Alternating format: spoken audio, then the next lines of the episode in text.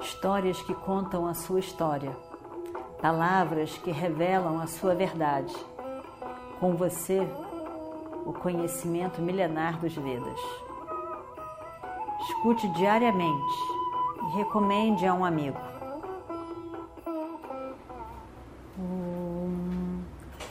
Vakratunda Mahakaya Surya Koti Samaprabha Nirvignam Kurume Deva Sarvakaryeshu Sarvada Continuando então a nossa história do Mahabharata, Radheya e Duryodhana vão atrás. Kritavarma segue. E aí, quer dizer, na, na verdade, Radheya e, e, e, Duryodhana ficam do lado como que recebendo, é o palácio do pai deles. O pai com todos os mais velhos estavam sentados lá na frente. Eles como que abrem a porta e digam para entrar. Krishna entra, o primeiro a entrar. E aí então é, Kritavarma vai indo. E eles estavam todos ali sentados.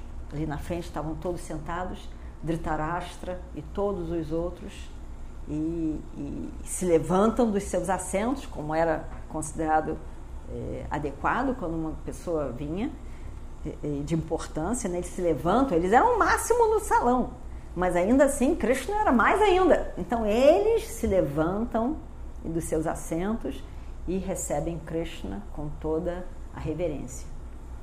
E aí ele vamos esperar Krishna sentar primeiro para depois eles vão sentar. Mas Krishna então vai até lá, antes um pouco dele sentar, quando ele ia sentar ali, ele vê uns rishis, ele vê Narada primeira pessoa que ele vê é Narada. Narada era um, um Devarishi.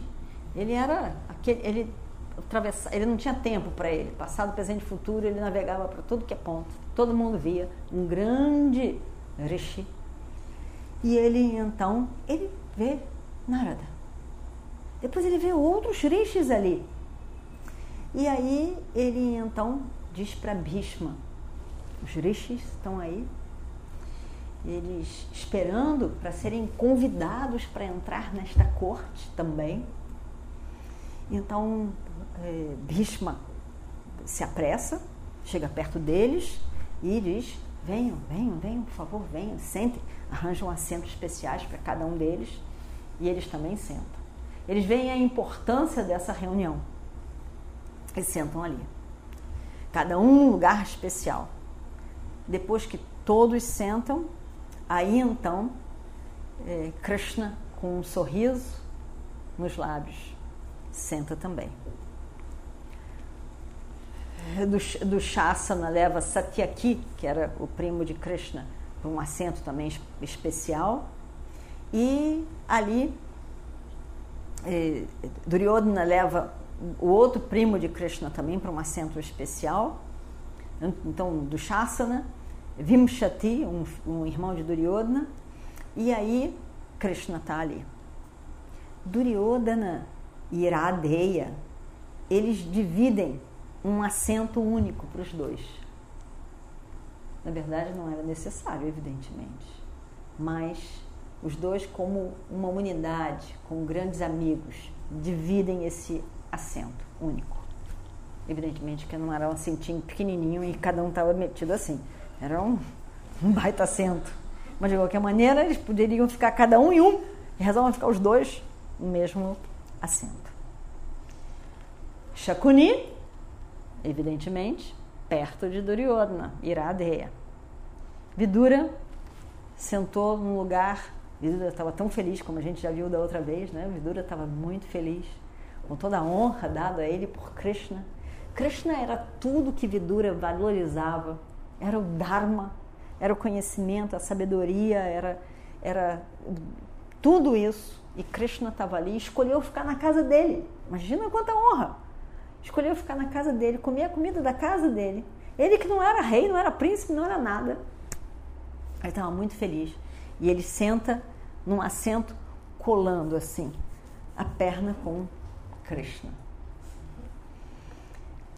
todo mundo se vira para Krishna. Todos ali reunidos se viram para Krishna. E todos olham.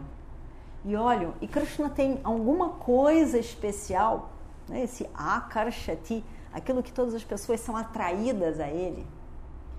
E então ele, todo mundo olha e parece que olha e nunca, nunca é suficiente. Você olha e olha, aquilo é tão lindo. E você, mas tem uma hora que você diz, não, agora eu vou embora. Mas não, todo mundo olhava para Krishna, olhava para Krishna, parecia que não bastava nunca. Enchia o coração naquela visão, naquele sorriso de Krishna e continuavam olhando. E continuavam olhando. Ele era, ele era o centro de todos os olhares. Todo mundo estava olhando somente para ele. E, e, e, e ele estava ali, sorrindo para todo mundo. E aí, todo mundo viu que o assento de Krishna parecia que era ele a fonte de luz para todo o resto do salão. Ele era o, o, o centro e tudo o mais era a luz que saía dali do assento de Krishna. Ele estava ali sentado, tão claramente aquela joia pendurada no pescoço dele, Kaustubha, e, e, e a roupa amarela, dourada, e ele ali olhando, todos como um raio de luz que se expande para todos os lados. Por alguns segundos, ninguém diz nada. Ninguém diz nada. E aí, Krishna, com a sua voz forte, decidida, ele então fala bem forte de onde ele estava. Ele olha para Dhritarashtra e se dirige ao rei. E ele diz, claramente, sem zigue-zague, sem poupar palavras, com toda clareza, era a última esperança era a última oportunidade que alguém teria de falar sobre a guerra que ia acontecer. Então ele diz: Eu vim a Hastinapura para tentar evitar a guerra de tantos heróis.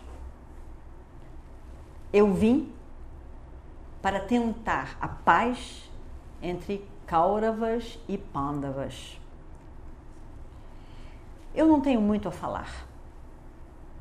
Vocês todos sabem de tudo já. Essa família é muito famosa.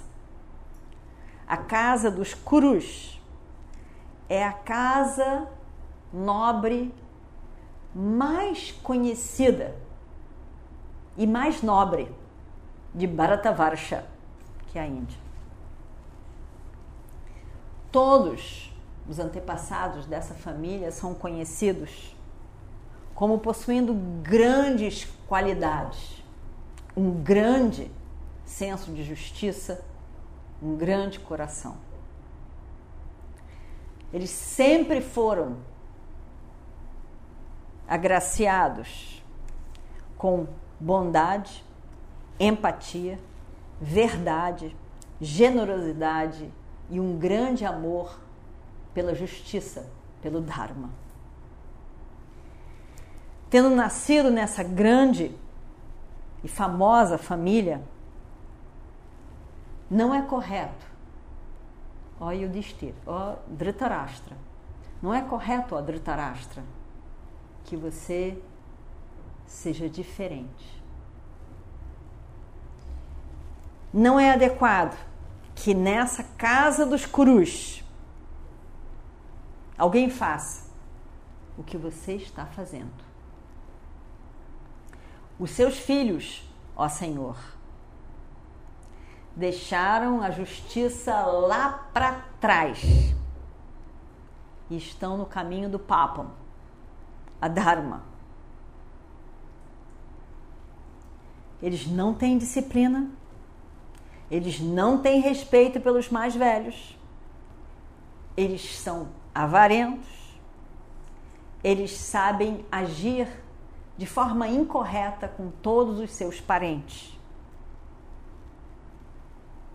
Isso vocês todos já sabem. Isto não é novidade.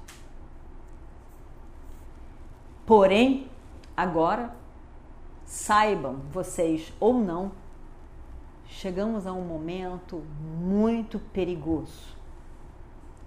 É muito perigoso, não só para eles, mas para o mundo inteiro. E por isso eu estou aqui. Eles são indiferentes a todos os conselhos das pessoas de bem. E eles estão ameaçando destruir o mundo. Mas, ó meu Senhor, se o Senhor realmente quiser, você, o Senhor pode controlá-los todos e pedir que eles façam a paz com seus primos.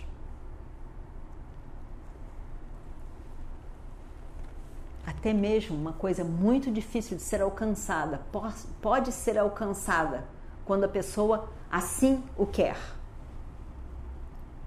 A paz está nas suas mãos. Por favor, seja firme com seus filhos. Estabeleça a sua autoridade para com eles. Todas as pessoas aqui reunidas sabem o quanto é necessário que o Senhor estabeleça a sua autoridade.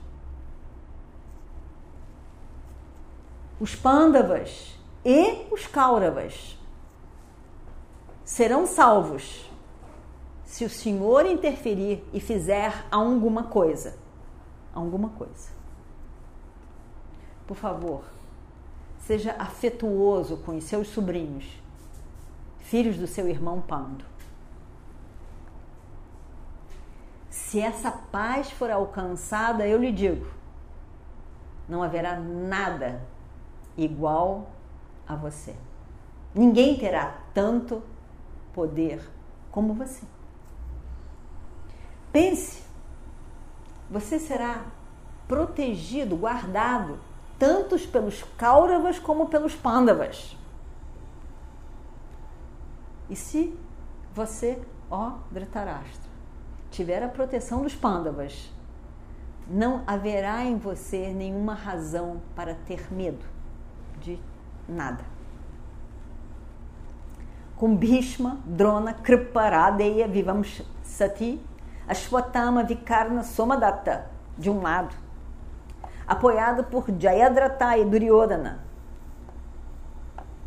Você terá também, também a proteção de Yudhishthira, Bhima, Nakula, Sahadeva, Arjuna, Satyaki, Abhimanyu. Pense. Pense na maravilha que será esses exércitos do seu lado. você será honrado nesse mundo e no próximo mundo como o maior entre todos da casa dos cruz. E aí então você será o Senhor do universo, conforme você é agora. O Senhor deste universo, conforme esse universo é agora nada poderá estar em oposição a você. Ninguém poderá ser um oponente para você. Se você for amigo dos pândavas, eles vão conquistar tudo para você. Todas as riquezas serão suas. Você poderá ser o senhor de tudo, de todas as riquezas do mundo. Mas, ao invés disso, o que você de fato está fazendo, ó é cortejando a má fama e a destruição. Por que você está quebrando, dividindo dois galhos de uma mesma árvore? Por que você está fazendo isso? O que você ganha destruindo os inimigos de ambos os lados? Os seus filhos serão mortos pelos Pandavas. E o que você vai alcançar com essa guerra? Os seus filhos podem ser poderosos guerreiros, mas os Pandavas também são. Por favor, eu lhe peço, evite a destruição do mundo. Até mesmo o pensamento dessa destruição através da guerra me dá calafrios. Todos os reis aqui reunidos morrerão. Você não pode fazer alguma coisa para salvá-los? Por favor, eu lhe peço, salve este mundo. Os pândavas são cheios de afeto por você. Que os seus filhos tentem, façam a paz com os pândavas. Lembre-se de quando eles chegaram para você. Tinham acabado de perder o pai. Vieram com tanta tristeza. E como que eles têm sido recebidos por você? Eles vieram como seus filhos, filhos do seu irmão. E toda a injustiça que foi feita ao longo desse tempo a esses coitados, desses órfãos que vieram pedindo proteção a você. Você deveria dar conforto quando eles estivessem com problemas. Mas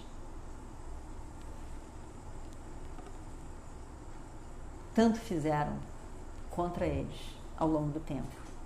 Não corte esses laços de afeto que existam, que existem entre vocês.